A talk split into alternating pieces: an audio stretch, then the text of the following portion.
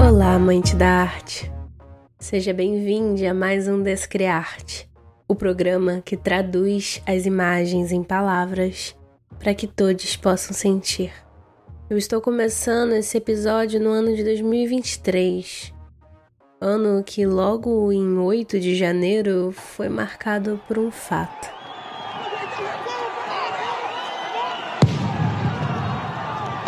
A Praça dos Três Poderes é um cenário de guerra. Palácio do Planalto, onde eu tô, destruído. Uma bandeira, Deus, Pátria, Família e Liberdade. Bandeiras do Brasil penduradas, manifestantes radicais, apoiadores de Jair Bolsonaro dentro do Palácio do Planalto. Esses vídeos flagram a omissão de alguns policiais durante os ataques em Brasília. Aí, ó. Tá com a gente, cara, ó. Para além da questão simbólica e política dos atos, há também um dano material enorme. Entre os muitos danos causados pelos bolsonaristas que invadiram o Congresso Nacional, o Supremo Tribunal Federal e o Palácio do Planalto, em Brasília, algumas obras de arte foram depredadas. Mas isso não é de hoje. Há muito tempo a extrema-direita negligencia, ataca e censura obras de arte e patrimônio histórico. Mas, é claro, nem todo o patrimônio. A direita odeia particularmente a arte moderna e a arte contemporânea. Mas será que é só a direita? Embora a esquerda seja frequentemente associada à valorização da arte e da cultura, a história nos mostra que até mesmo movimentos progressistas podem cair em armadilhas que limitam a expressão artística e podem restringir a diversidade cultural. Para entender melhor esse fenômeno, convidamos três especialistas para compartilhar suas opiniões e perspectivas únicas. Vamos ouvir o que Denis Almeida, Luli Lage e Rodrigo Hipólito têm a dizer sobre essa questão. Mas antes de ouvi-los, quero fazer um passeio histórico com vocês e te perguntar: quem tem medo da arte moderna?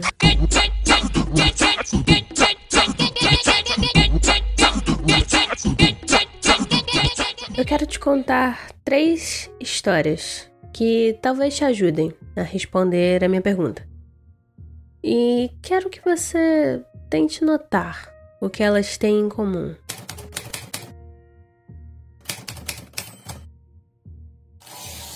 19 de julho de 1937, na cidade de Munique, na Alemanha, começava a Mostra Internacional Arte Degenerada, Entartete Kunst. Tomara que Ju esteja ouvindo e ache minha pronúncia de alemão boa. Enfim. Degenerada quer dizer corrompida, depravada, um termo ligado a ideias eugênicas. Em termos visuais, os nazistas classificavam como degenerada toda obra de arte que fugisse dos padrões clássicos. Esses padrões, associados ao equilíbrio das figuras, representação naturalista, mármores brancos, sabe? Ignorando o fato de que os greco-romanos adoravam representar safadezas e mosaicos coloridos. A exposição reuniu mais de 650 obras. Todas elas eram consideradas detestáveis e que trariam malefícios ao povo alemão. E quem fez a seleção foi o governo nazista.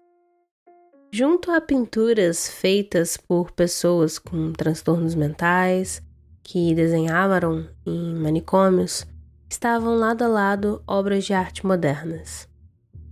A arte moderna refere-se à arte produzida entre o final do século XVIII e meados do século XX, caracterizada por uma ruptura com estilos e técnicas tradicionais e que pelo uso de novas formas de expressão, como estilos abstratos e cubistas.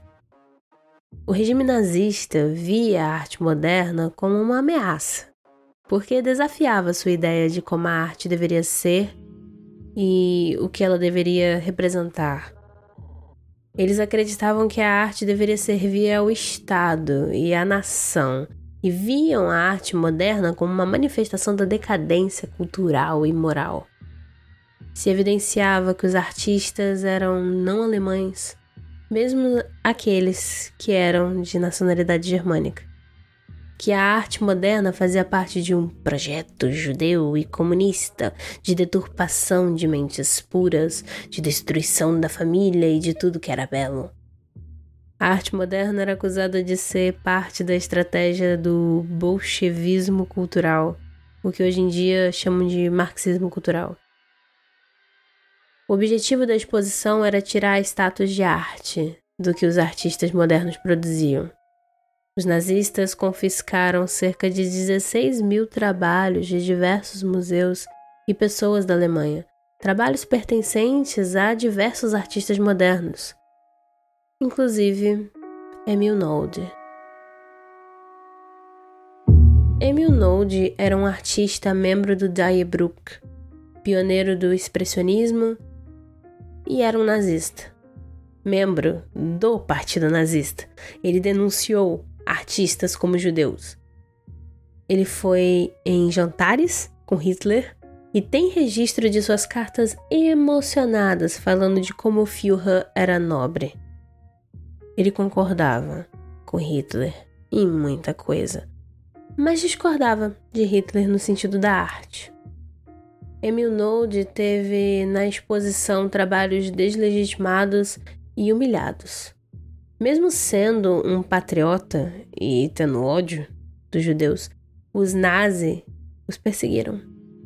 Nolde foi proibido de comprar materiais de arte. E mesmo assim, Nolde continua um nazista.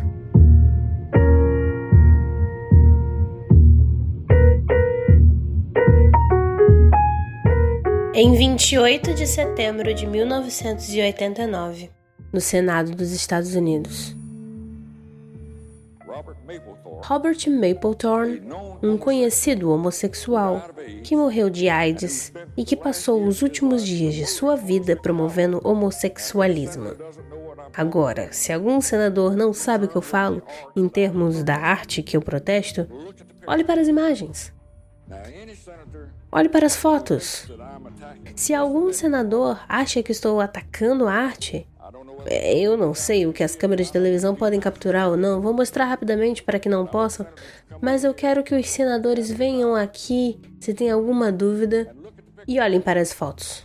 Assim falava o ex-senador da Carolina do Norte, Jesse Helms. Durante seu período como político, Helms estava determinado a preservar a distinção entre arte verdadeira e a imoral.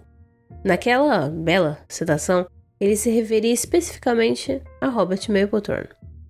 Mapplethorne era um fotógrafo que tirava fotografias íntimas de pessoas, atos sexuais, homossexuais, sadomasoquismos, nus de diversas formas. Mapplethorne teve diversas exibições interrompidas pela polícia e galeristas processados por exibirem suas fotografias. Helms não procurava censurar a arte diretamente, mas sim criticar o programa de governo Doação Nacional para as Artes, que fornecia dinheiro para artistas e museus no país. Ele argumentava que, ainda que a arte de Mapplethorne fosse abominável, as doações, mesmo voluntárias e que a quantidade de americanos que contribuíssem fosse pequena, não, Helms era um cara que preferia economizar o seu dinheiro para não gastar em LGBT qualquer.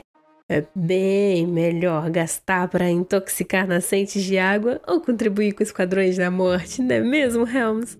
Mas enfim, houve, por conta de seus ataques, um cancelamento de uma exposição de Mapplethorne. E, para surpresa de todos, o escritório de Jess Helms ligou para o museu e demandava saber o motivo do cancelamento, pois o que ele queria era mais lenha na fogueira.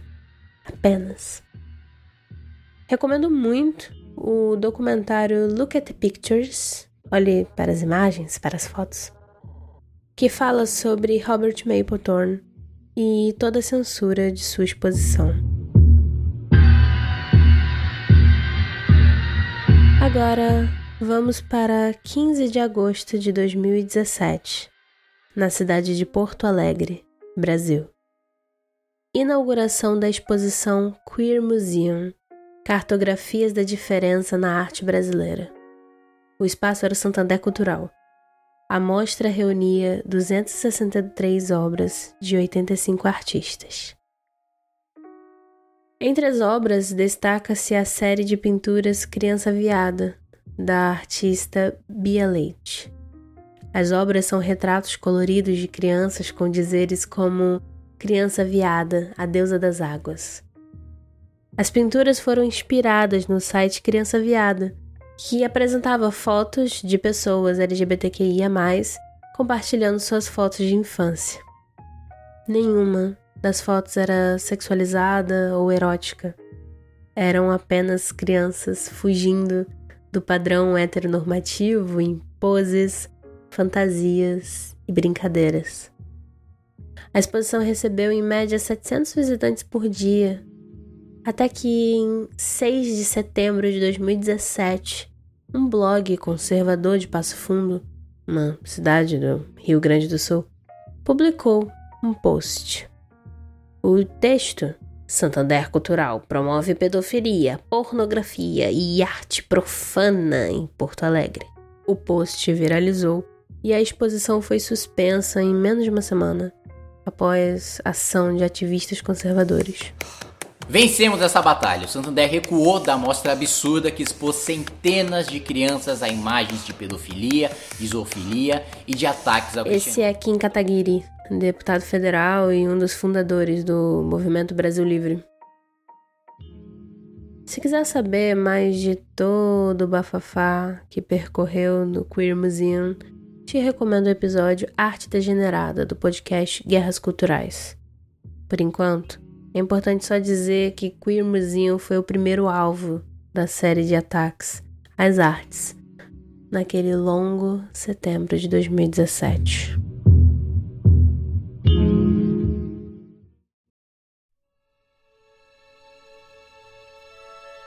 E eu disse que eram três histórias, né?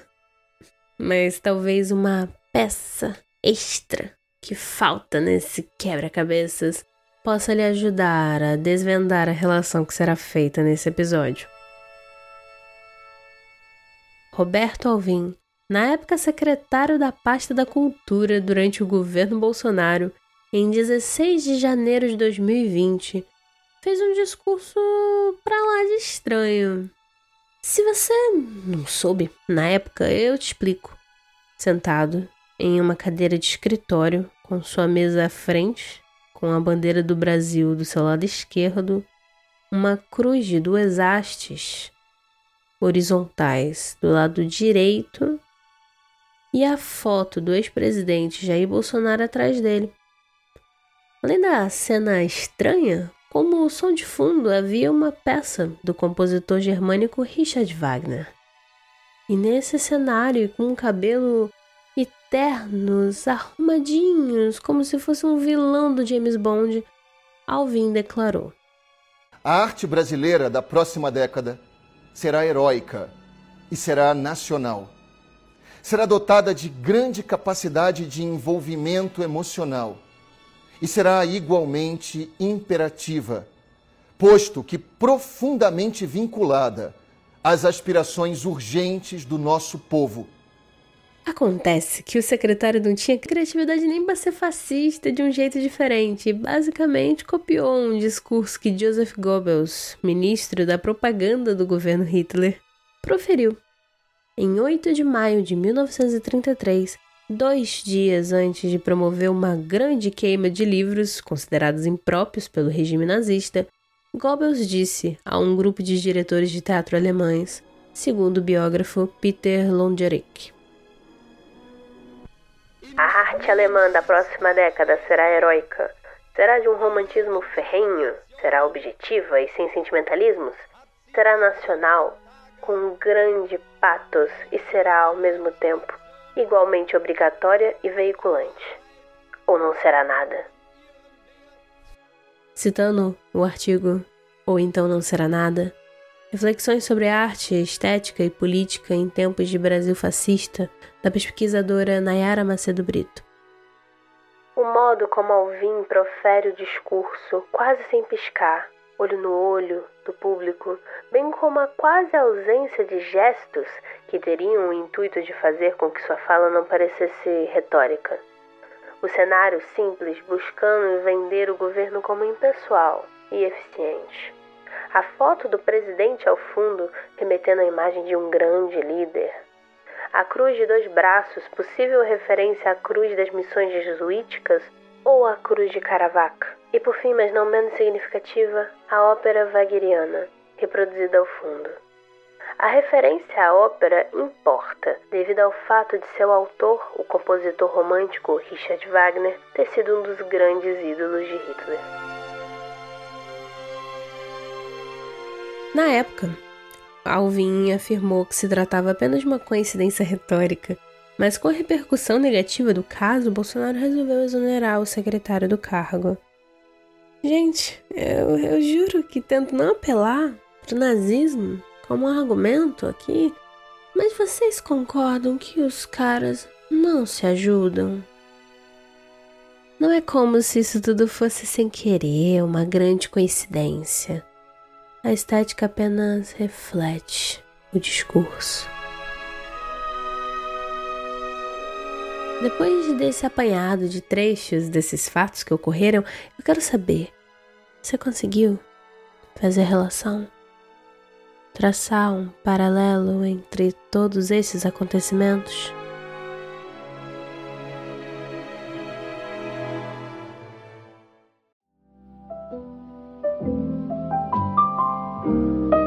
Isso tudo culminando no evento de 8 de janeiro, a invasão à Praça dos Três Poderes.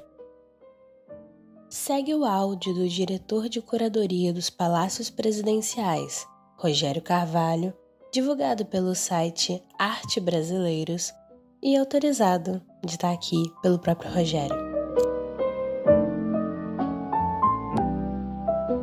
Amigos, boa noite.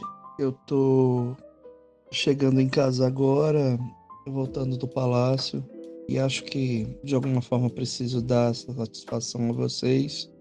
O que a gente encontra lá é algo bastante triste, algo bastante difícil de se ver, principalmente para quem se relaciona com patrimônio como nós, né?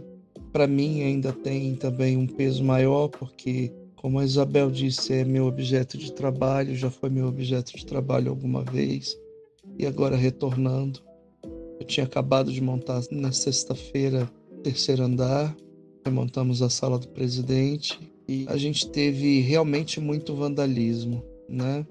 Então, tem uma situação como a tela do Di Cavalcante, uma tela enorme e muito importante, rasgada em sete pontos. Tivemos um Krasberg totalmente quebrado, Tivemos um relógio que havia sido trazido por Dom João VI, o relógio do relojoeiro Luís XIV, o Baltazar Martinot, um relógio super importante que nem em Versailles tem algo igual e infelizmente foi totalmente destruído. Destruíram uma escultura do Bruno Jorge também na área interna, muito importante, o flautista, e fora os outros danos, né? Danos à arquitetura, vários, muitos vidros quebrados, espaços desmerecidos, lambris e, e portas e todos os revestimentos muito danificados. Por sorte, não conseguiram acessar a sala do presidente e o espaço mais danificado é o segundo andar do palácio. O segundo andar do palácio foi praticamente revirado do avesso o terceiro andar também tem, principalmente na área pública, vários pontos de complicação. Em relação à presença do MINC e em relação à presença do IFAM, eu posso registrar para vocês que logo de imediato que fui acionado pela segurança e me desloquei para lá e já entrei em contato com o secretário executivo, né, com o Márcio, e pedi para que ele destacasse um técnico do IFAM foi o Maurício Goulart, da Superintendência do DF. Então, houve acompanhamento do IFAM, do IFAM DF, houve acompanhamento do MINC. Eu fiz questão que isso acontecesse. Amanhã é um dia novo. Eu espero que a Polícia Federal eh, libere os espaços a partir de amanhã de manhã para que eu possa finalmente tocar nas obras. Eu não pude tocar nas obras. Existem obras boiando em poças d'água, obras viradas do avesso que eu não consigo ver o que são, nem como estão. É isso. Peço a vocês que todos que rezem muito, porque eu vou precisar realmente de muita força para poder recuperar isso. Boa noite a todos. Aqui no Descriarte queremos trazer algumas opiniões e visões de outras pessoas que vão nos ajudar a responder como tudo isso tem a ver com a arte. Mas antes disso, eu decidi trazer a audiodescrição da obra As Mulatas, de Di Cavalcante, que foi uma das obras depredadas durante o ataque, para que a gente entenda melhor o que os nossos convidados irão falar. No Planalto, uma tela de Di Cavalcante ficava em uma parede de vidro espelhado no terceiro andar, sendo a principal peça do salão nobre do prédio.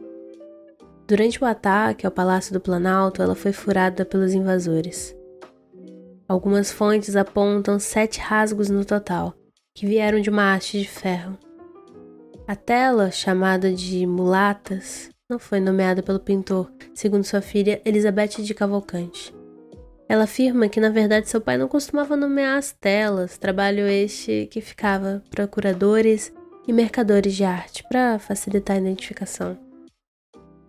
A obra é chamada Mulatas, pintada em 1962 por Di Cavalcante. O painel de 1,16 metro e centímetros de altura por 3 metros 51 centímetros de largura é feito de óleo sobre tela. É uma obra do modernismo brasileiro e seu estilo remete ao cubismo ao apresentar formas simplificadas, geometrizadas e sombras duras com um trabalho de pincel mais direto e à amostra. É uma obra figurativa, mas não realista, pois as perspectivas não buscam simular o real. Nessa obra, temos quatro mulheres reunidas em uma espécie de praça, sentadas em mesas. Suas peles têm tons marrons claros, mas cada uma é numa tonalidade. Todas estão com expressões sérias no rosto. Todas têm cabelos ondulados e escuros, soltos, de comprimento abaixo dos ombros, olhos profundos, braços e pernas fortes e usam vestidos. No primeiro plano, do lado direito, vemos duas pombas de costas para o observador, viradas para as mulheres, empoleradas em mesas brancas. Neste mesmo canto direito, três mulheres dividem uma mesa. Uma, de pele marrom claro avermelhado, sentada do lado esquerdo, usa um vestido vermelho com losangos e tem a mão em concha, acima de uma bacia com algumas frutas, como abacate, uma fruta redonda e amarela, como uma goiaba. E ela olha para frente, sendo vista por nós de perfil. A outra do lado direito, de pele marrom claro amarelado, está com o rosto repousando na mão direita, com um cotovelo na mesa e outra mão apoiada na bacia. Seu vestido é de um vinho rosado com listras. Ela olha para algum ponto fora da tela. A terceira mulher na mesa está tocando um violão. Ela tem um tom de pele marrom bem claro e usa um vestido branco com bolinhas rosas. Sua roupa reflete a luz amarela e azulada do ambiente. Ela olha para baixo, para o violão. Do lado esquerdo da tela, mais atrás, uma mulher de pele marrom acinzentada está sentada no chão ou em um banco baixo, mexendo em duas bacias com peixes. Ela está de vestido rosa com bolinhas vermelhas. Ela está de pernas abertas com a bacia entre os pés enquanto encara o horizonte. O chão onde estão essas mulheres é coberto por azulejos azulados, com desenhos de flores de quatro pétalas e estrelas. Essa praça é cercada por grades e muitas plantas de tons de verde diversos. Atrás dos matos existem casinhas empilhadas, como em cortiços e favelas. No fundo, vemos um porto de chão branco, com alguns barcos e trabalhadores de pele negra retinta, que de tão distantes não vemos os traços de seus rostos. Atrás do porto, temos uma parte de água, que pode ser o mar ou uma baía, e atrás, montanhas azuladas e o céu azul escuro. Todas as mulheres parecem absortas em seus pensamentos. Uma moça debruçada sobre a mesa, outra tirando um som no violão, a outra encarando nada no horizonte. Elas não parecem interagir entre si. Emiliano Augusto Cavalcante de Albuquerque e Melo, mais conhecido como Di Cavalcante, foi pintor, caricaturista e ilustrador brasileiro. Nasceu na cidade do Rio de Janeiro em 6 de setembro de 1897 e faleceu em 26 de outubro de 1976, na mesma cidade. Idealizou e participou da Semana de Arte Moderna de 1922, expondo 11 obras de arte e elaborando a capa do catálogo. Seu estilo artístico é marcado pela influência do expressionismo, cubismo e dos muralistas mexicanos, Diego Rivera, por exemplo. Abordou temas tipicamente brasileiros, como por exemplo o samba. Em suas obras são comuns também temas sociais do Brasil, festas populares, operários, as favelas, protestos, etc. Foi filiado ao PCB, Partido Comunista do Brasil, e foi preso por razões políticas durante a Revolução Constitucionalista em 1932. Segundo Elizabeth de Cavalcante, filha do pintor, o trabalho originalmente foi comissionado pela Companhia Nacional de Navegação Costeira. Denise Matar, curadora de exposições e autora de livros sobre o artista, diz que os trabalhos de Di Cavalcante já possuíam características murais, Porém, a partir de 1950, Di começa a ter muitas demandas por trabalhos do gênero para a ocupação de grandes espaços vazios. Essa experiência com o muralismo acabou ecoando nas pinturas de Cavalete. Porém, o muralismo de Di Cavalcante refletia mais narrativas poéticas, sensuais, com a busca de mostrar a exuberância da natureza. Suas paisagens costumavam conter mulheres, operários, pescadores, boêmios e refletir nas pinturas as histórias de pequenas alegrias, afetos, tragédias e desejos dos trabalhadores. Embora as obras de Di Cavalcante sejam vistas como importantes para a história da arte brasileira, é importante reconhecer a presença de racismo em muitas dessas representações. O movimento modernista teve como premissa uma revisão da produção artística no país, propondo releituras e revisões que evidenciassem a mistura de raças como algo que formou o povo brasileiro. Dentro daquele contexto era uma coisa positiva, era falar contra as ideias eugenistas e racistas do meio. Porém, por existirmos em uma estrutura racista, essa linha do racismo costurou as obras de muitos modernistas, especialmente por ainda retratar as figuras negras e mestiças como um outro, como exótico. Além disso, historicamente falando, a figura da dita mulata representava alguém que nem branca nem negra era uma terceira coisa. Tinha o melhor da sensualidade e o melhor da promessa do embranquecimento. Era no corpo dessas mulheres que se projetavam as mais variadas ideias, desde poemas e músicas sensuais até ideias de limpeza racial. Enquanto isso, as mesmas careciam de direitos básicos ao não serem vistas como seres humanos. Apesar da discussão sobre as origens do termo mulato divergirem, se vem da palavra árabe ou do termo mula, acredito que importa mais como as palavras são utilizadas. E o claro uso dessa palavra para associar a estereótipos pejorativos e discriminatórios como a ideia de sensualidade, uh, exotismo, preguiça e promiscuidade deve ser mais do que motivo para ouvirmos os movimentos negros da atualidade e não utilizar da mesma para designar pessoas.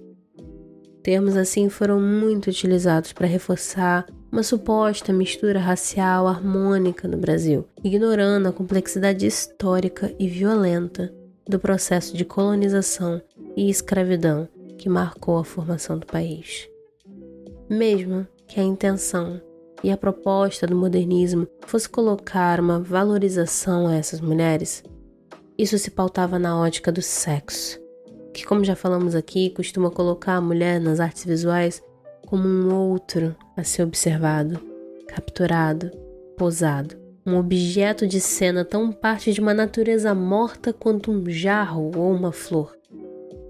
As novas proposições que temos hoje em dia é que, para se realizar essa nova costura no Brasil, é preciso incluir outros pontos de vista. Como diz a pesquisadora Mirella Aparecida dos Santos Maria, é importante o sujeito representado estar presente com o seu olhar. Vamos agora trazer outras perspectivas sobre a invasão da Praça dos Três Poderes pelos golpistas fascistas. Mas antes disso, um intervalinho.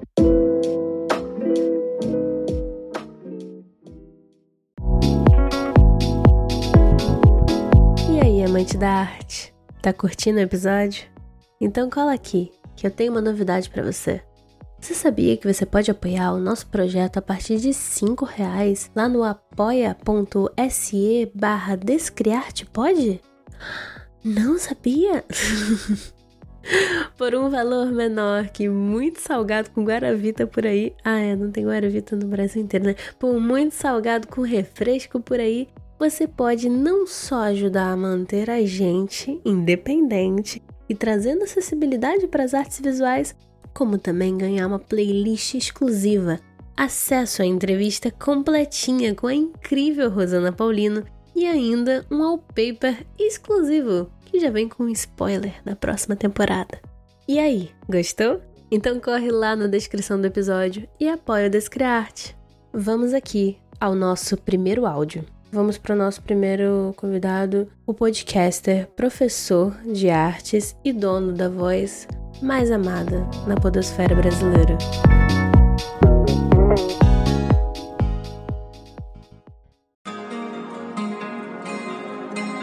Oi, gente. Eu sou Rodrigo Hipólito, eu sou historiador da arte, podcaster, professor, escritor e de vez em quando artista. Para começar, eu quero falar sobre como é difícil estabelecer um nome para esse grupo de agressores que atacaram os prédios dos três poderes no dia 8 de janeiro. Chamar de extremistas é algo completamente genérico. Chamar de fascistas, neonazistas, diz muito da ideologia que atravessa essa massa de pessoas, mas não parecem termos suficientes para nomear essa massa como organização. Uma das coisas que eu tenho receio de que fiquem de fora dessa conta na hora da gente colocar a etiqueta com nome é o núcleo militar e empresarial que coordenou essa massa nazista. Esse núcleo raramente é apresentado nas notícias e reportagens. Daí que, quando a gente fala do 8 de janeiro, talvez o que mais vem à mente sejam apenas as cenas das pessoas fantasiadas de verde e amarelo, em todas aquelas cenas patéticas e violentas que foram reproduzidas e precisam continuar a ser reproduzidas. Eu duvido que, para a maioria, quando a gente fala de 8 de janeiro, vem à mente imagens de militares ao celular coordenando a ação, de empresários fazendo pagamentos para manter os acampamentos na frente dos quartéis, alugar ônibus, e pagar propaganda com desinformação em redes sociais e no Google. Eu queria muito que os rostos desses militares e empresários chamassem mais atenção do que aquela senhora estúpida de colã verde e amarelo dando seu espetáculo para a torcida. Só que eu duvido muito que essa situação se inverta. Quando começaram esses ataques, eu estava em uma gravação de um podcast. E assim que a gravação acabou, antes de finalizar a chamada, eu já comecei a comentar com a pessoa com quem eu estava gravando. Não que fosse uma surpresa o que acontecia. Muita gente já tinha avisado que uma coisa desse tipo poderia acontecer e como a gente sabe do papel cúmplice das polícias e dos militares, o surpreendente é que não tivesse acontecido antes. Mas a escala da destruição dos bens culturais e obras de arte só deu para ter nos dias seguintes, algum tempo depois. Para quem tem alguma noção de como funciona a restauração de diversos tipos de objetos, diversos tipos de materiais, era fácil concluir que muita coisa ali não ia ter como ser restaurada. Muita coisa tinha se perdido para sempre. No caso de algumas obras destruídas, eu fiquei muito sentido, mas não de todas. Eu não sou o tipo de pessoa muito apegada emotivamente a documentos históricos. Tem perdas que me causam tristeza, outras me causam apenas ódio. No caso da invasão dos três poderes, a maioria das obras cuja perda ia me deixar triste poderiam ser restauradas, sem grandes problemas. Só que esse não é o ponto. O ponto é que as pessoas que invadiram aqueles prédios, elas podiam ter passado batido por pinturas, esculturas e cerâmicas. Elas poderiam ter seguido em frente com a invasão, arrebentado portas, roubado a caneca do Corinthians do Alexandre de Moraes e feito escorrega na rampa com as cadeiras da presidência do Senado. Só que não. Aquelas pessoas fizeram questão de parar, encontrar uma haste de metal e se esforçar para perfurar uma pintura que talvez não representasse nada para elas. Por que a pessoa tomou esse trabalho? Eu vou tentar evitar as referências históricas que certamente outras pessoas podem fazer melhor do que eu e que eu imagino que Ariel possa ter inserido na contextualização desse episódio. Isso não quer dizer que eu não vá falar de história da arte, para falar do ódio que fascistas e nazistas e neonazistas sentem por obras de arte modernas e contemporâneas. É quase impossível não fazer um retorno para fatos e contextos históricos. Só que eu não vou me voltar para a exposição de arte degenerada do regime nazista alemão. Não é essa conexão que eu quero puxar. Eu quero falar de uma coisa que é um pouquinho mais desconfortável, que é a concepção geral do que é uma obra de arte boa e uma obra de arte ruim. Eu digo que é uma concepção geral porque ela está com a gente há mais de 500 anos. Ela faz parte do nosso modo de observar o mundo sem que a gente pense sobre isso e ela extrapola muito as paredes dos museus e salões de palácios. E eu digo que essa concepção é constrangedora, desconfortável, porque, no caso do nosso assunto aqui, neste episódio, ela pode colocar qualquer pessoa a um passo de defender os mesmos pensamentos que nazistas têm sobre arte e, pior, pode abrir as portas para você passar pano e se envolver com esses grupos. A concepção geral do que é uma obra de arte boa diz que ela deve ser bela, enobrecer o espírito de quem a observa e demonstrar grande capacidade técnica da pessoa que a realizou. Esses três elementos poderiam significar qualquer coisa, só que eles têm um sentido bem específico. Para ser considerada bela, a obra de arte vai precisar apresentar harmonia entre os seus elementos formais. Na maioria das vezes, essa harmonia vem junto de simetria e uma forte definição dos elementos visuais seja por linearidade ou jogo de luz e sombra. Isso vale tanto para pintura quanto para o desenho, escultura ou quaisquer categorias tradicionais da história da arte. Já para ser considerada capaz de enobrecer o espírito, a obra de arte boa precisa ser confortável, evitar atritos, facilitar a interpretação de uma temática direta e benquista pela maioria das pessoas que vão contemplar essa obra. Quer dizer, temáticas desagradáveis deveriam ser evitadas, ou, quando apresentadas, deveriam ser feitas de modo a não transmitir esse desagrado para quem observa. Por exemplo, As pessoas podem ser muito afeitas e gostar de fotografias de desastres ambientais ou de pessoas em situação de penúria, contanto que sejam imagens feitas de modo charmoso, em preto e branco, com composição harmônica e por aí vai. É bem provável que você já tenha passado por alguma fotografia premiada que mostra pessoas em situação de rua ou crianças de comunidades e países miseráveis.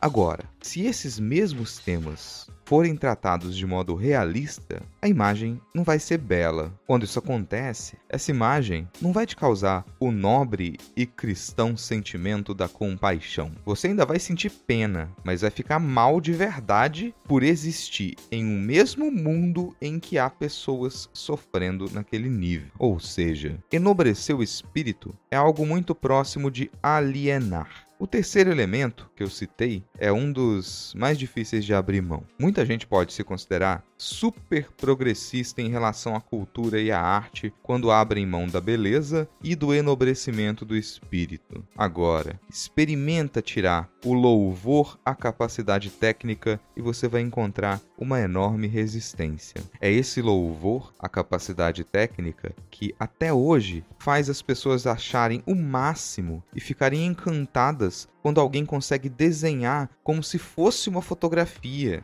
É essa ode à capacidade técnica que faz com que as pessoas pensem que alguém que é capaz de esculpir o mármore para reproduzir a aparência de corpos seja superior a quem não faz isso. E é essa mesma maldita ode à capacidade técnica que faz com que muita gente considere arte abstrata, arte moderna e arte conceitual como coisas bobas, inferiores e balela. Se você para um minuto para pensar sobre isso, você percebe que essa ideia, muitas vezes, é o que faz com que pessoas identifiquem alguém como artista de verdade. É essa mesma ideia que faz com que muita gente fique revoltada com o investimento público em artistas contemporâneos. E é essa mesma ideia que está aí entranhada em quase todo mundo, talvez até em você. Você já deve ter visto aquele meme com a ilustração de um cavalo dividida em duas partes. É uma imagem de um desenho a lápis em preto e branco. De um lado, as patas traseiras e o rabo de um cavalo estão desenhados de modo naturalista e com muitos detalhes. Na outra metade, as patas dianteiras, o pescoço e a cabeça são feitos com traços simples, como os de uma criança que está aprendendo a manusear o lápis. Como todo meme, essa imagem é utilizada em diversos contextos, mas em quase todos eles, a ideia central é a de que a primeira parte do cavalo está desenhada de modo mais profissional, correto e competente, enquanto a segunda metade está feita de modo amador, errado e incompetente. Esse meme só funciona porque essa lógica já está incutida na cabeça de todo mundo. Se fosse necessário explicar isso, a piada não ia funcionar. Junto desse meme, também não vai ser difícil você se lembrar se alguma vez já passou por você alguma postagem de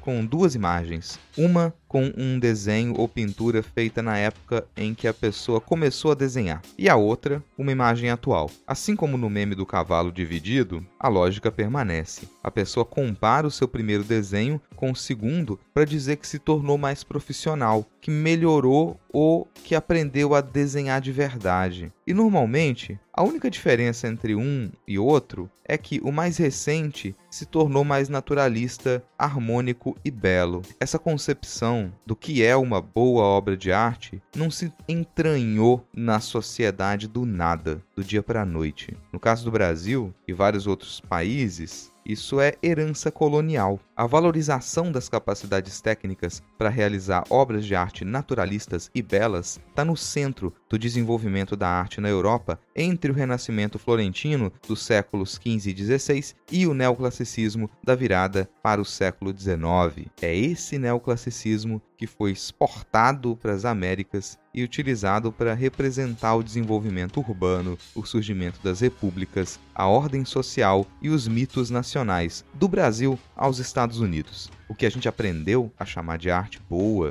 é o padrão neoclássico, mesmo quando esse padrão está dissolvido. O que se considera normalmente como um rosto belo é um rosto neoclássico. O que se considera normalmente como elegante, rico, bem feito, justamente caro, puro e limpo é o padrão neoclássico. Quanto mais longe desse padrão, mais deselegante, mal feito, injustamente caro, corrompido e sujo. Se, ao ouvir isso, você consegue imaginar uma explícita distinção entre o que é branco e europeu e o que é de origem indígena e afro, parabéns, você está no raciocínio certo. A concepção geral de arte boa é fundamentalmente racista. Essa concepção geral de arte coloca a arte europeia do século XV ao XIX no topo e considera as culturas dos nossos povos originários e de povos africanos como inferior e primitiva. Isso é horrível, mas isso ainda não é abraçar o entendimento nazista de arte boa. Tá perto, mas não é a mesma coisa. Faltam apenas alguns passos para isso acontecer. E é por isso que eu disse que a maioria das pessoas à nossa volta corre um grande risco de cair nesse buraco, ao menos quando o assunto é arte e cultura. Acontece que muito da arte moderna produzida na Europa da primeira metade do século XX surgiu sob influência de outros povos. Artistas e críticos até usavam o termo primitivismo para falar dessa influência. Quer dizer que artistas europeus da época optaram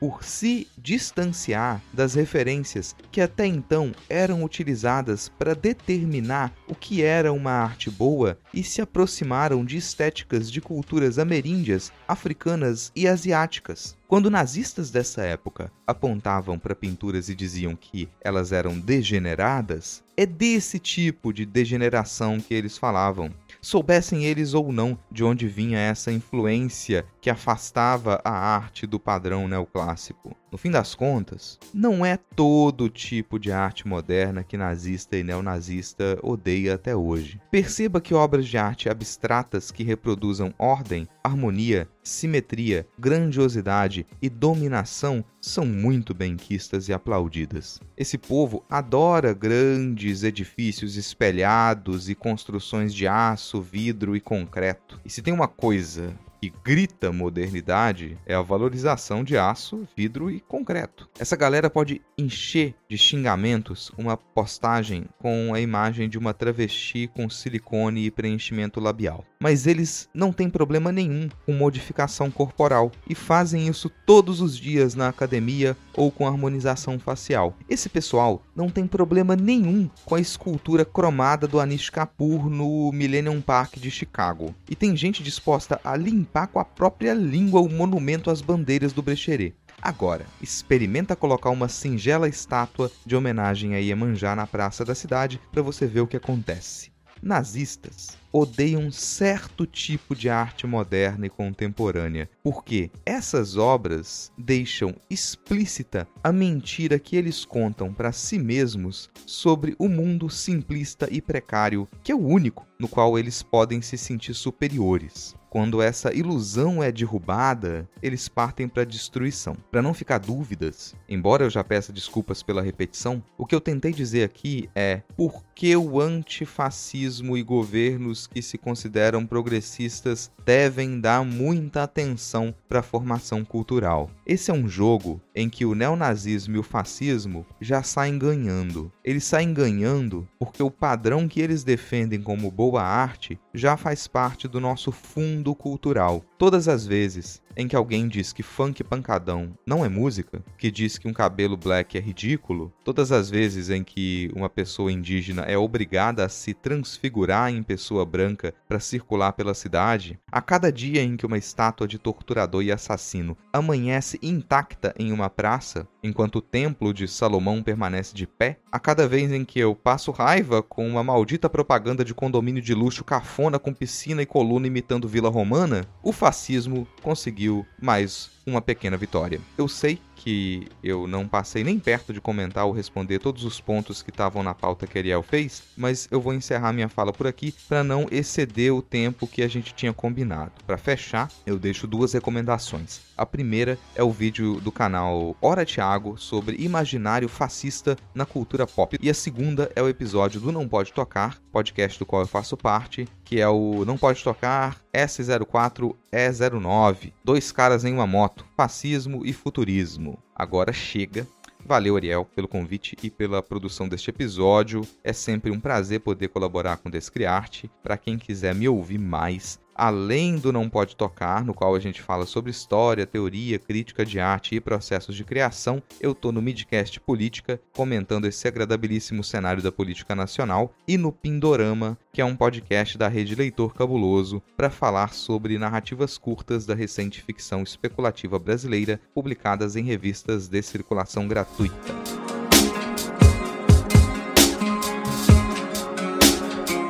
Complementando uma das coisas ditas pelo Rodrigo, no livro A Mais Alemã das Artes, a autora Pamela Potter fala sobre como a música foi instrumentalizada, com perdão do trocadilho, pelos nazistas para criar uma identidade alemã.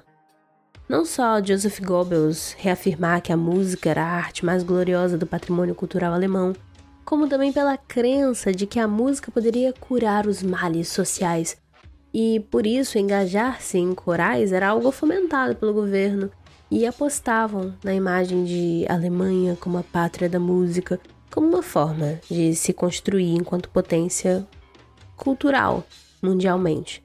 Isso, misturado aos estudos da disciplina do folclore e fomentado pelos expurgos, antissemitismo e preconceitos, gerou aí um caldo, né, que uma busca por uma música objetiva que pudesse irmanar toda a humanidade. Tudo aquilo que pudesse ser entendido como uma manifestação musical do indivíduo era criticado. Agora trago nossa segunda participante, que trabalha com restauração e conservação e arte educação, para trazer um pouco da sua perspectiva sobre o ataque e sobre o processo de cuidado com as obras depredadas. Eu sou a Luli.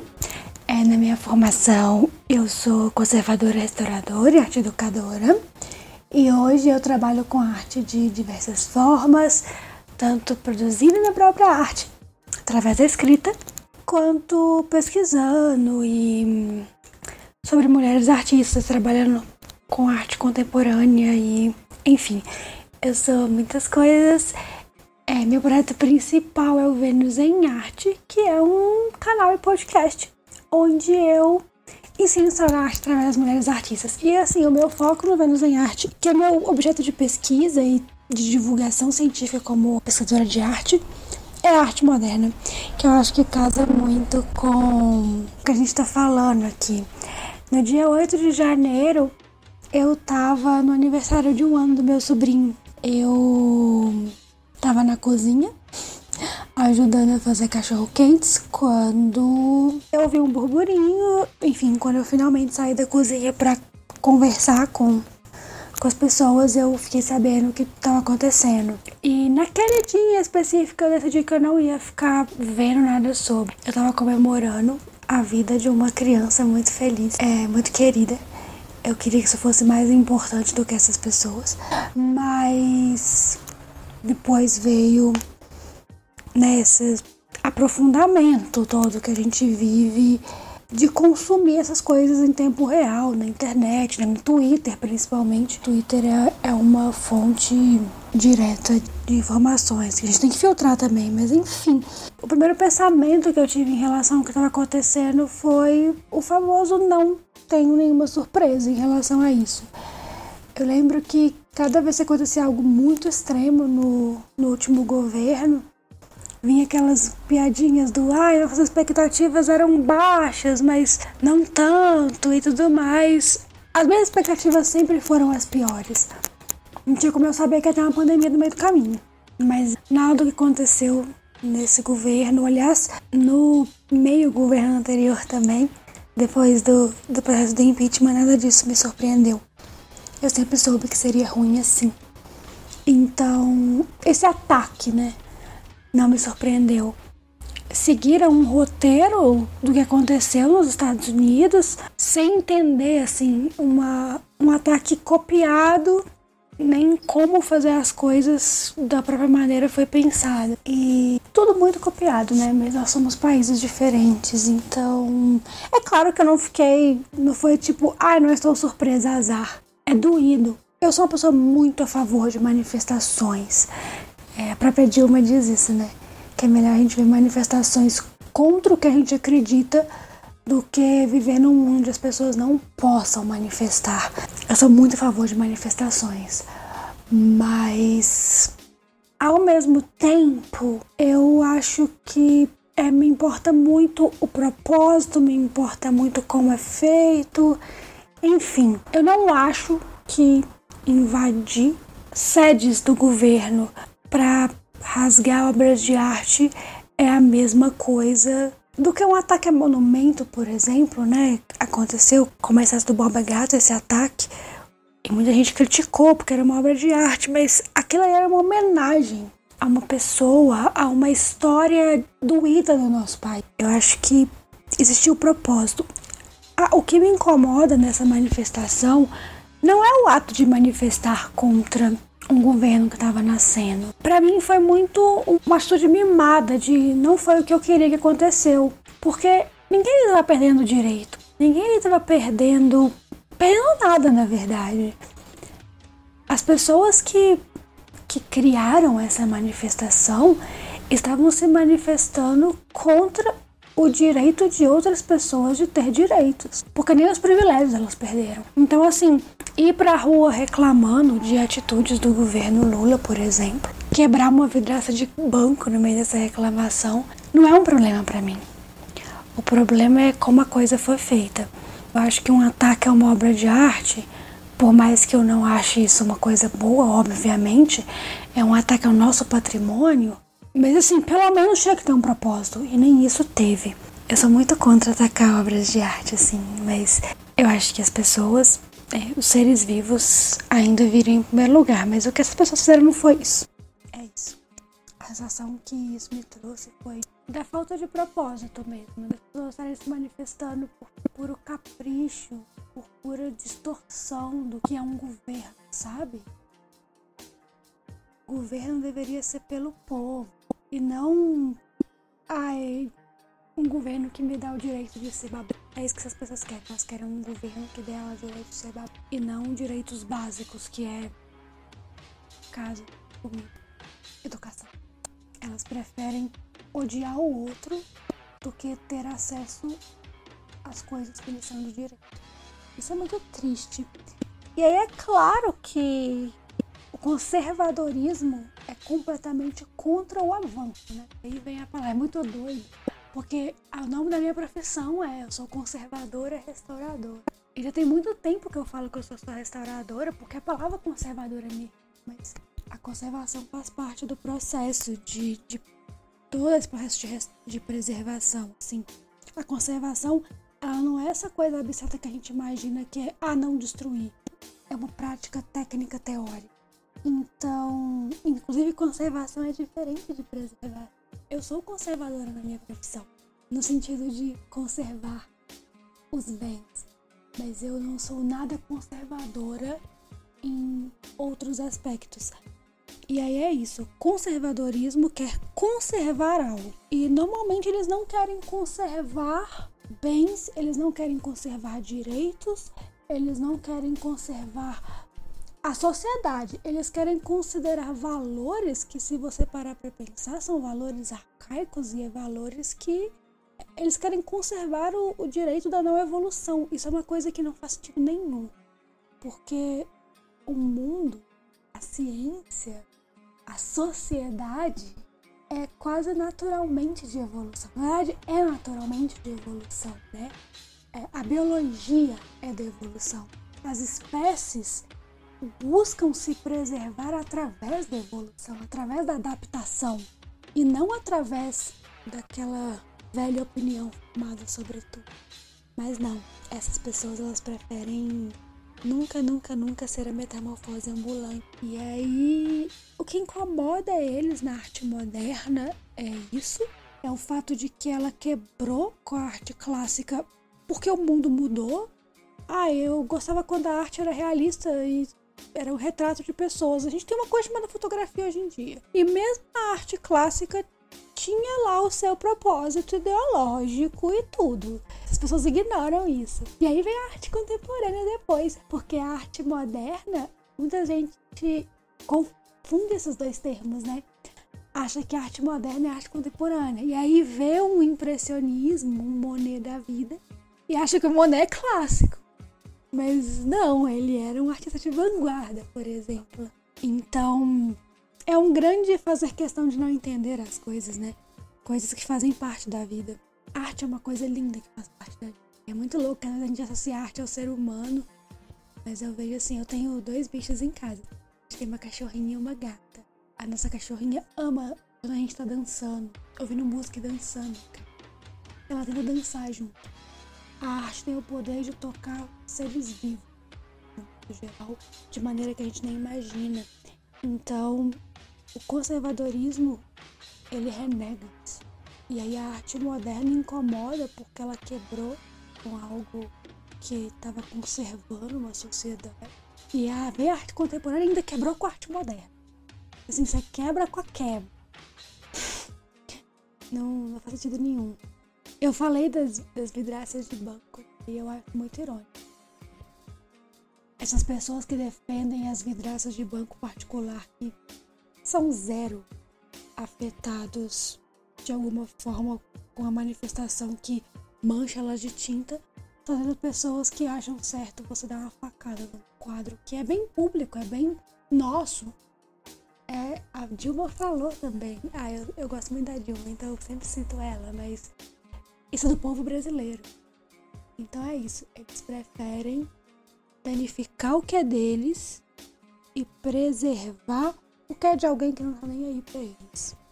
Falando um pouco sobre a conservação e restauração dessas obras, acho que a, a que foi mais divulgada foi um, um pintura do Di Cavalcante.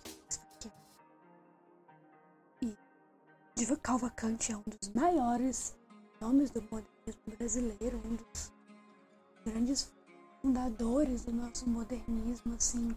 Tava tendo uma exposição super bonita aqui em Belo Horizonte no Palácio das Artes, que tinha muitas obras dele, era muito bonito. E ela acabou na semana passada, que eu tô gravando esse episódio. episódio. Eu acho importante primeiro ressaltar que é, restauração de pintura não é a minha área de atuação. Eu fiz principalmente restauração de papel. Óbvio, a pintura em papel está incluída nisso, mas a pintura sobre tela, a pintura de cavalete, pintura mural, pintura de forro não é minha área. Eu fiz também escultura em madeira, mas meu construção é o papel. Porém, a teoria da construção é a mesma e parte da prática também.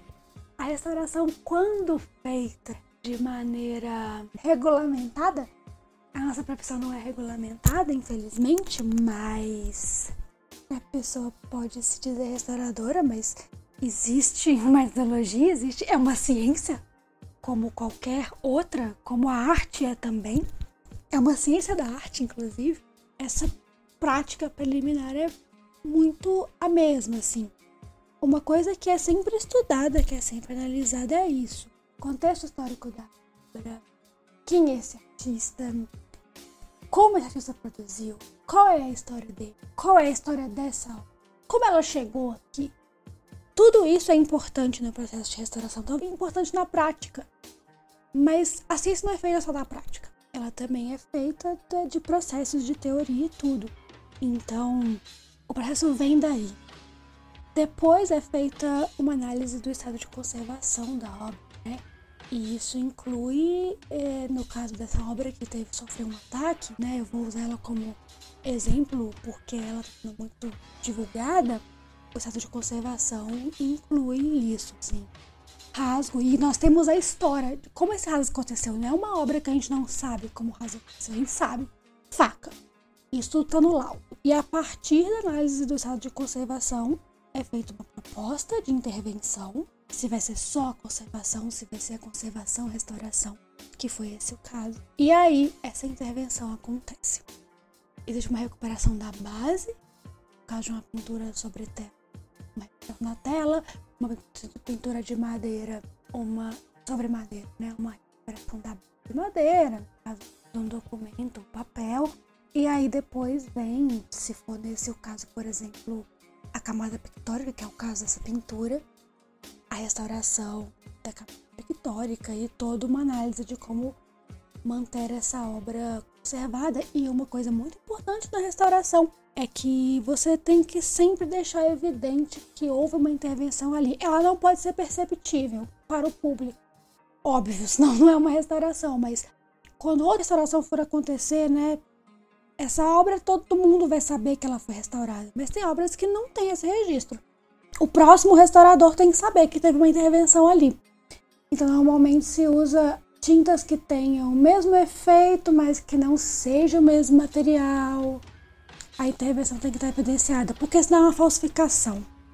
Inclusive, na restauração de documentos, você não pode nunca reconstituir a informação ali, o texto, né? Porque senão você está falsificando o documento. Mas nós estamos falando aqui de obras de arte, então você não vai falsificar, você não vai. E às vezes nem sempre a restauração é deixar a obra nova. Também é muito importante que tenha a história dessa obra ali. Às vezes uma pátina, né, uma, uma ação do tempo, uma marca do tempo, também é importante naquela obra. Não que seja o caso dessa, mas pode acontecer. Então é basicamente isso. E aí a gente uh, tem milhares de conhecimentos: química, física, biologia, história da arte, é, processos de arte em si. É uma área muito multidisciplinar. E aí, pensando como uma pessoa de esquerda, por que a esquerda tem que se preocupar com essa campanha contra a arte moderna contemporânea? Porque enquanto a história se mantiver viva, é menos chance de ela se repetir, né? Então, conservadorismo quer repetir as coisas, quer apagar o passado para que a gente possa continuar no passado. A gente não pode deixar isso acontecer. A arte moderna e depois a arte contemporânea reforçou isso com mais força. Tem como esse objetivo de não permitir que a gente fique preso no passado. É, é crítica, sabe? É arte política social. Tem que ser a, a arte que não é política já é política quando ela se isenta. Então, a gente não pode apagar isso. Fora que é nosso. A história da arte é nossa história. Ela conta a nossa história. Às vezes é a história de uma obra é contada pela história da humanidade, mas a história da humanidade também é contada pela história das obras, né? Pela história da arte. É nossa vida que está ali é nosso patrimônio, nosso direito, assim. Arte, ela é também entretenimento. Sim, entretenimento também é importante. A gente também precisa de apreciar algo bonito. Mas tão importante quanto entender a arte como uma estética é entendê-la como ciência, entendê-la como direito, entendê-la como, nossa, como parte da gente. E a arte moderna e contemporânea, em especial aqui no Brasil, é um rompimento muito forte, né? Cada vez maior e ainda assim gradativo, mas é um rompimento com padrões que não são nossos, padrões europeus. Primeiro uma um reciclagem desses padrões e depois um rompimento total. Esse rompimento total não, porque não existe rompimento total, né? É a nossa história. Tudo está interligado, mas a gente poder ser a gente mesmo. A gente não é Europa, a gente é Brasil. Então a gente tem que enaltecer o que é nosso de Brasil. Muito obrigada pelo convite. Estou muito honrada. Eu espero que você goste do meu gaguejar aqui. Não vejo a hora de ouvir todo, o que todo mundo tem a dizer, inclusive você. Um beijo.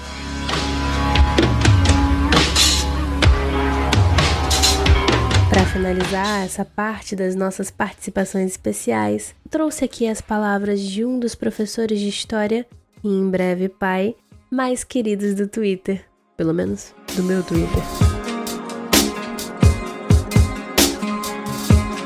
Salve pessoal, aqui é o Denis Almeida, que tem coluna aberta lá no Não Pode Tocar e participa eventualmente do Pindorama Podcast. E continuando a conversa e continuando a pensar sobre a arte que vem de ideias, bem, eu gosto de pensar que a arte transmite ideias. Talvez seja um pouco poliano da minha parte, mas a arte tem um grande poder transformador e irradiador, é, catalisador de grandes mudanças, aonde quer que ela se encontre.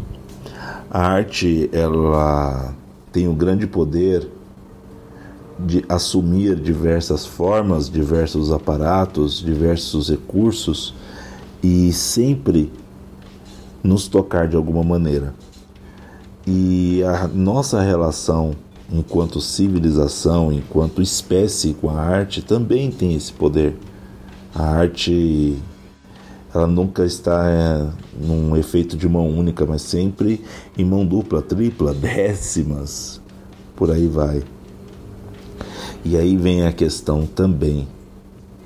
A arte realmente não é só o que a gente gosta. Eu não posso é, limitar o conceito de arte a minha pequenez perceptiva.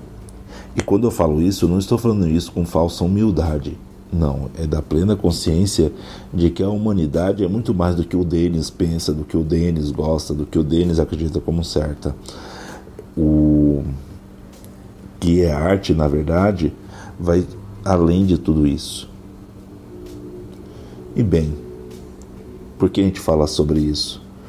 porque principalmente depois do advento do que muitos chamam de arte moderna, ah, das vanguardas do início do século XX, do final do século XIX, houve grandes questionamentos. Isso é arte? Aquilo é arte? Isso não é arte? Por que eu devo considerar esses rabiscos, essas formas tão abstratas, uh, essa pintura que não me faz pensar no belo, que é um outro conceito que muitos têm uma mania de tentar dar objetividade para aquilo que é completamente subjetivo. E aí entra na questão da valoração da arte.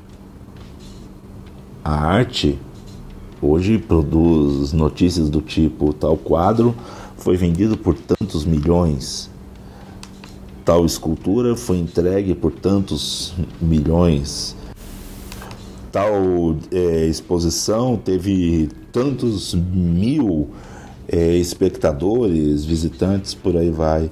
Uma noção, se a gente começa a pensar também, é bem, bem, bem, bem utilitarista da arte. Isso ao longo de todo o século XX, por assim dizer. Né? E ainda hoje é muito comum pessoas que ainda têm dificuldade de perceber aquilo que não gostam, aquilo que não valorizam como arte. Então, a valorização da arte, o quanto ela vale, tem disso ao longo desse tempo, tanto no valor monetário quanto no valor enquanto estética, enquanto instalação artística, enquanto arte, enquanto algo a ser percebido enquanto. E quem fez um trabalho completamente destrutivo foi o nazismo alemão né? Naquele documentário clássico da arquitetura da destruição, as pessoas percebem que boa parte do que nós consideramos ou não arte na Alemanha da década de 30 foi completamente atacado pelos nacionalsocialistas ou pelos nazistas, vamos chamá-lo pelos nomes que eles têm mesmo, né? Em suas exposições de arte degenerada, em que quadros e esculturas são colocados ao lado de eh, dispositivos de documentação de hospitais psiquiátricos para demonstrar de como aquela arte na verdade seria fruto de distúrbios mentais. E ao lado aí você tem a tal da arte heróica tão defendida pelo nosso é, defenestrável ex-secretário de Cultura, o Alvin, em que a arte bela, a arte épica, a arte que sempre retrata o homem branco hétero cis, essa arte sim, ela seria a arte verdadeira, né? E pensando nisso tudo, acontece que agora existe-se críticas e produção de arte conservadora ao longo de todo o século XX. E ao mesmo tempo, a arte moderna, ela passa além de ser criticada, como ela tem que ser. Eu acredito que toda arte, é, toda manifestação humana, ela, ela é passível e de crítica e ela deve ser criticada. A questão nunca é essa, a questão são os ataques. A arte deve ser criticada, nunca atacada. O que aconteceu ao longo de tantos anos em tantas oportunidades em que os conservadores tiveram a, a oportunidade de defenestrar manifestações artísticas e pouca coisa aconteceu com eles, foi criando o caldo aqui no Brasil que resultou no 8 de janeiro, em que não apenas e somente as instituições políticas e estatais do Brasil foram atacadas, mas foi impressionante para todos nós o momento em que eles começaram a destruir quadros de Cavalcante, relógios do século XVII. Foi muito ruim ver isso, porque foi o ápice de toda uma vida em que eu acompanho pessoas que, ao invés de criticar aquilo que não gostam, simplesmente por não ter uh, escopo para isso, eles a destroem. Destruir aquilo que eles não entendem, aquilo que eles não aceitam, aquilo que eles não veneram, aquilo que eles satanizam. Eu estava no meio de uma viagem, para ser sincero. Eu e minha esposa estávamos em Paraty, dia de chuva completo. Não dava para fazer nada. Ficamos no quarto naquele dia. E aí, a gente ficou brincando, conversando com o outro, jogamos cartas. Liliane recém, que a gente tinha descoberto que ela estava grávida. Quando de repente meu pai me liga e fala: Você está vendo a TV? Aí eu, não. Ele liga a TV. E aí eu liguei e vi aquelas cenas todas. A gente ficou estarrecido. Imagina um casal de historiadores em Paraty, no meio de todo aquele patrimônio preservado, ver o que estava acontecendo em Brasília o momento que a gente começou a perceber a destruição das obras de arte, o Rudi Cavalcante esfaqueado sete vezes. Nem passou pela minha cabeça chamar de outra coisa que não fosse de terrorismo o que eu estava vendo. Porque era o simples terror, puro e simples. Era um terror que não tinha foco, era um terror que se espalhava era um terror que contaminava tudo e, pela luz da TV, chegou lá de Brasília por todo o Brasil. E foi estarrecedor. Não tem outra palavra para é, definir isso. Mas ao mesmo tempo eu realmente percebi que quando você vê alguém que vai lá e esfaqueia um dia Cavalcante, e ao mesmo tempo em que outra vai lá e derruba um relógio do século XVII e outras peças em diversos períodos da história que estavam ali reunidas como presentes de todos os países para nós, você começa a perceber que o problema não era com a arte moderna. O problema não era com esse ou aquele período ou esse ou aquele artista. Não, o problema é com a arte como um todo porque a arte ela sempre nos faz, nos traz a, re, a reflexão. A arte sempre nos incomoda do jeito bom e o fascismo não gosta de incômodo. O fascismo ele gosta de soluções simples para problemas complexos. E o fascismo não tem como gostar da nossa identidade enquanto país. Porque a nossa identidade, ao fim e ao cabo, apesar de toda a violência, ela é diversa, ela é contraditória.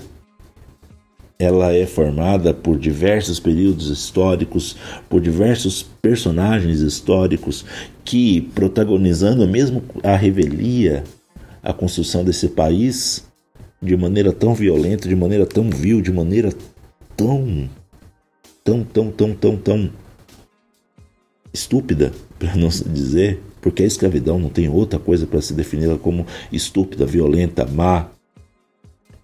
Mas mesmo assim, a gente ainda consegue colocar todas aquelas obras de arte como parte da nossa identidade.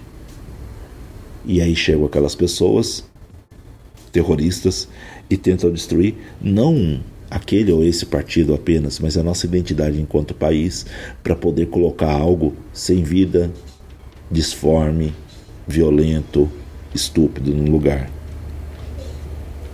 E é por isso que a esquerda, todo o campo progressista deveria se importar muito com o que aconteceu no dia 8 de janeiro, não apenas no campo institucional, mas também no campo artístico. Preservar nossa arte é realmente preservar a pluralidade da nossa identidade, a pluralidade do que somos, a pluralidade do Brasil, enquanto estética, enquanto país, enquanto sociedade, mas principalmente enquanto gente. É isso. Muito obrigado por ouvir. Espero que tenham gostado. Até mais. Tchau, tchau.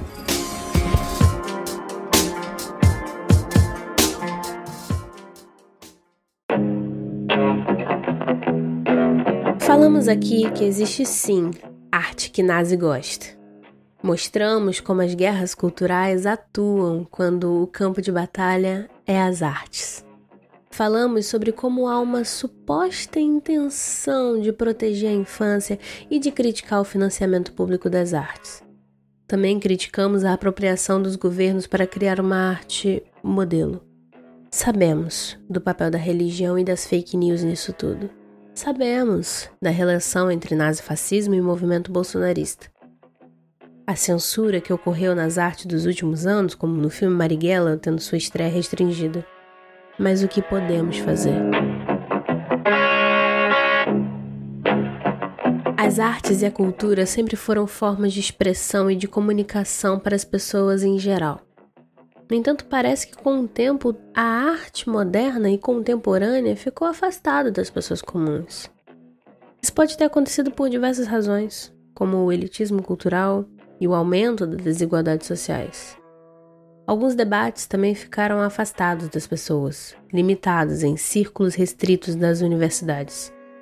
Mas também temos que lembrar que outros debates, ligados ao cotidiano dessas pessoas, e seus recortes específicos ocorrem em todo lugar. Por mais bizarro que isso possa parecer na mente fechada de pessoas, sejam de esquerda ou de direita, tem LGBTQIA na periferia discutindo suas vivências. Tem feminista, pesquisador em funk. Ninguém tá no subúrbio, na baixada ou nas favelas esperando os iluminados doutores nos ensinar a viver. Não. A coexistência e autogestão é parte integral da sobrevivência, e os laços de afeto e discussão de identidade são presentes em todos os níveis socioeconômicos.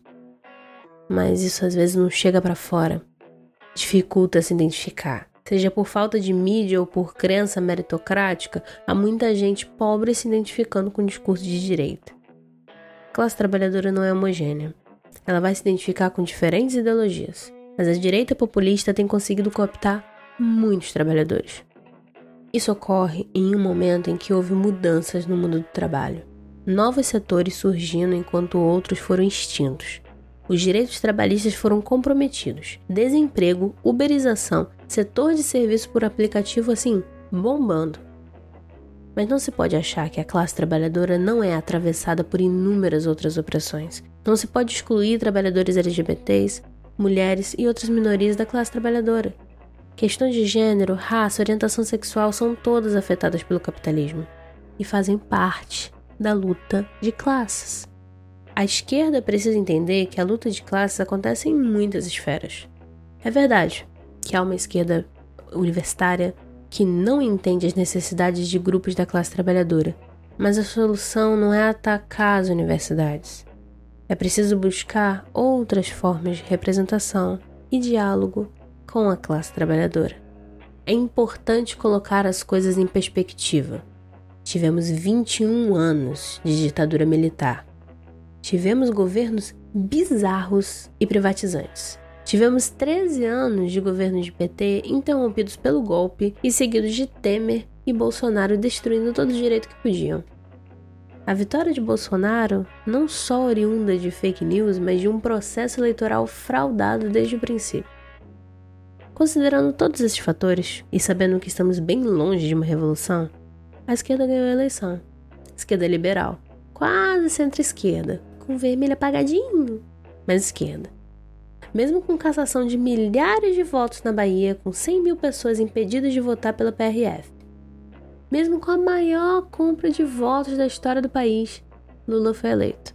Se a esquerda fosse uma minoria, que vence apenas com o voto de faculdade e classe média, não teria sido a primeira vez na história do nosso país que um presidente não foi reeleito. Me permito também criticar. presidente Lula, campeão em conciliação, e alguns de seus aliados atuam como uma esquerda pacífica. Pacífica não por poder escolher não demonstrar força, mas por abaixar a cabeça e temer se chamar de socialista, por talvez não saber da força que tem que dá mais dinheiro para militar reprimir, constrói mais prisão, que não fala nada sobre o 31 de março, data do golpe de 64, deixa isso com o ministro Silvio Almeida, nem derruba medidas como o novo ensino médio e a reforma trabalhista. Um governo alinhado a qualquer coisa que não é o fascismo uh, e a extrema esquerda é óbvio que é um suspiro de alívio, mas está longe de ser o suficiente precisamos pressionar muito mais. O trabalho de base na política de esquerda é um tema central, que busca trazer as pessoas para um projeto político através da praxis, ou seja, da ação concreta direcionada pela teoria.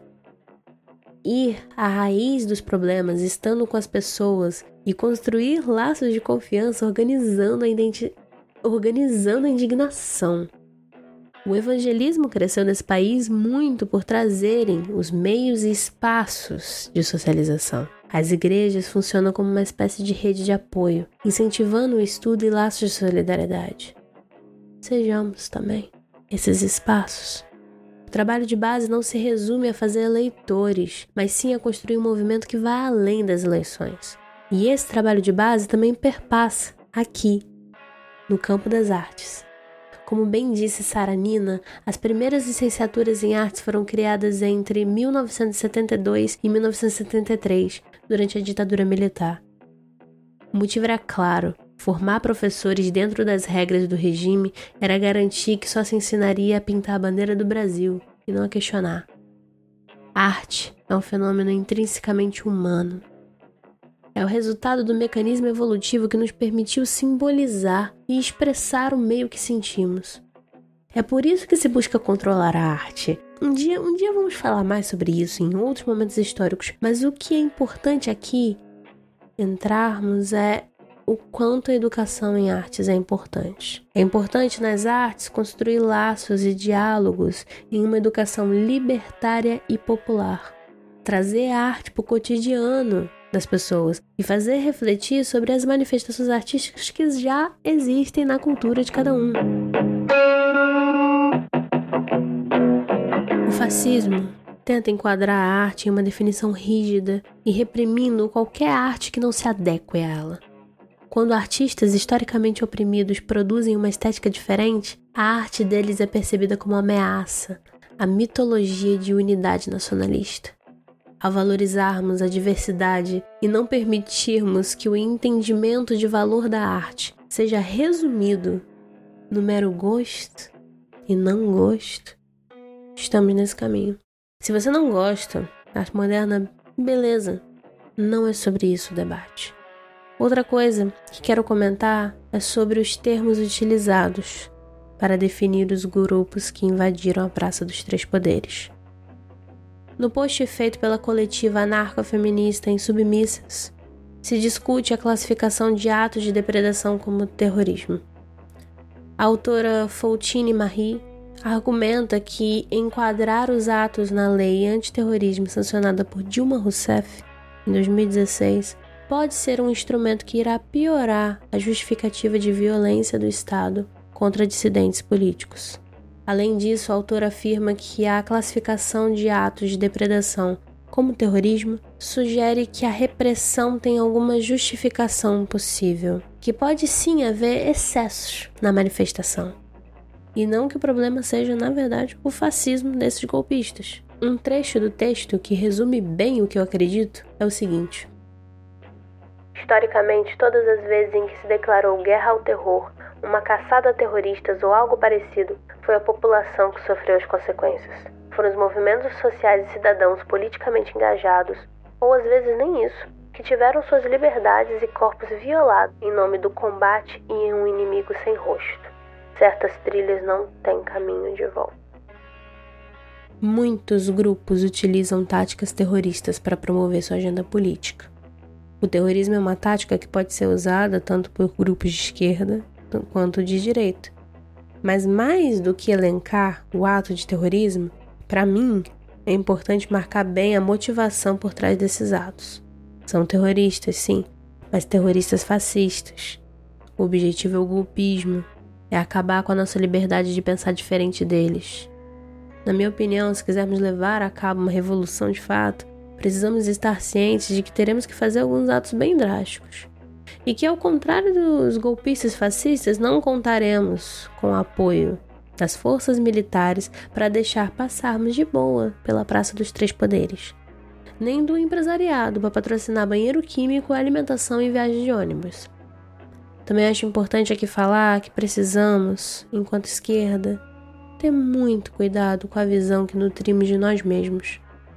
Nós não somos mocinhos lutando contra o mal gigante. E por isso somos incorruptíveis. Essa crença apenas possibilitará microfascismos e autoritarismos. A única forma de permanecer em transformação é acompanhar as mudanças sociais e continuar revogando as sínteses é apresentar ideias e contrapontos, sendo flexível para entender que o mundo muda, as necessidades mudam. A única coisa que deve ser permanente é a busca pelo horizonte que queremos chegar. Esse episódio foi produzido por mim, Maria Machado. Contamos com Felipe Mianes para a consultoria de audiodescrição, trilha sonora da Lisa 8-bit Edição é do arroba Editor Podcasts. Um agradecimento especial a Denis Almeida, Luli Lage e Rodrigo Hipólito pela participação aqui no episódio. Suas arrobas e recomendações estão todas na descrição. Também vai aí um agradecimento a Rodrigo Carvalho, que forneceu a confirmação para mim através do Instagram das medidas e dimensões da obra. Muito obrigada. O Descriarte é produzido com o apoio de vocês. Apoiando a partir de R$ reais você recebe alguns conteúdos extras, como a mixtape do Descriarte, com trilhas para relaxar e estudar, e a entrevista da Rosana Paulino na íntegra.